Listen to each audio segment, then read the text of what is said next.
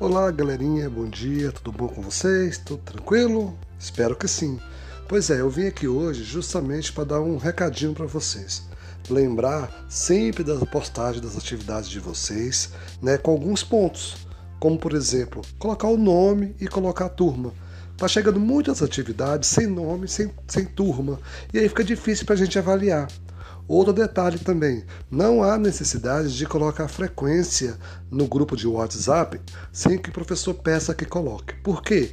Porque a frequência de vocês e as notas é, são evidenciadas através da chegada das devolutivas para cada professor no seu PV.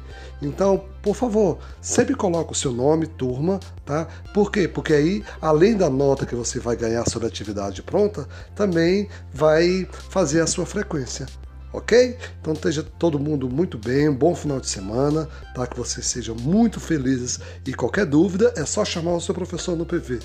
Um bom dia e fique com Deus.